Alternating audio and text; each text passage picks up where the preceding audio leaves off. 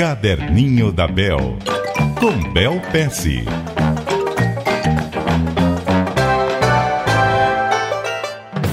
Muito bom dia para você, Bel Pesce. Bom dia, Milton, bom dia, ouvintes. Bel, dia desses nós contamos aqui no Jornal da CBN sobre a história do pai que ficou surpreso quando o filho dele recebeu uma conta, e algo em torno de 63 reais, eram quase 16 libras, porque o menino faltou à festinha de aniversário de um amigo. E agora eu fico sabendo que você já passou por uma situação parecida com essa?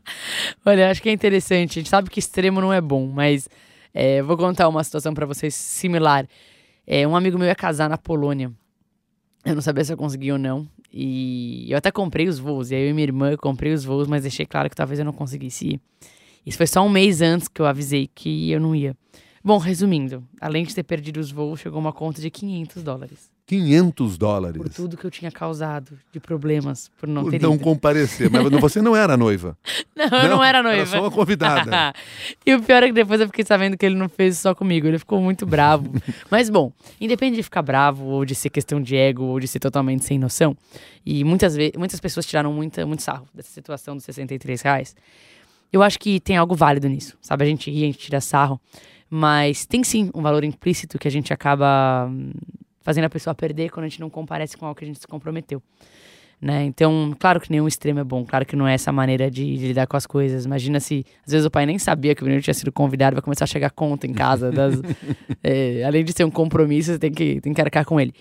Mas, é, no dia a dia, se a gente parar para pensar o que tem de comprometimentos é, que, a gente, que a gente se predispõe a fazer e que às vezes não faz, e que às vezes a gente acha que por não fazer não está causando nenhum nada negativo, a gente não tá vendo que pode estar tá causando grandes coisas. É engraçado, quando você pensa em eventos ao vivo, né? Que são gratuitos, conferências tal, as empresas já sabem que tem que fazer overbooking. Tem que deixar mais gente se inscrever do que pode, porque probabilisticamente, alguns é 10%, alguns é 15%, alguns até chega a 50% de pessoas que não vão, né?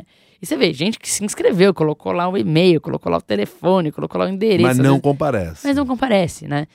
E, e por mais, claro, a gente não quer ser extremista de, de mandar as contas, mas as pessoas têm que começar a entender que toda ação que elas têm tem uma reação, mesmo que a ação seja não agir, né? Quando você assume um compromisso, isso tem um custo para você e para outra pessoa. Com certeza. E são pequenas coisas, talvez avisar dois dias antes que não vai, talvez o, o quanto antes para a pessoa poder se programar.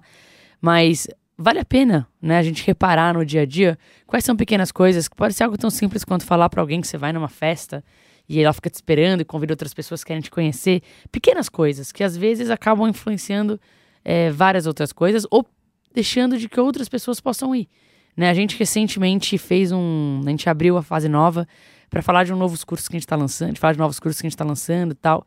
E a mesma coisa, várias pessoas extremamente animadas, que trocaram vários e-mails, vários e-mails, não vieram no dia, né? E algumas falam depois, outras deram migué. É, não é legal, né? A gente entende que as coisas mudam, que o trânsito está difícil, que a chuva começa e árvores caem, que a energia acaba. A gente sabe disso, né? Mas é importante você manter o comprometimento o máximo que der. Porque aquela pessoa tá te esperando. Às vezes aquele lugar que você não vai, tem uma lista de espera que tá super empolgada para ir.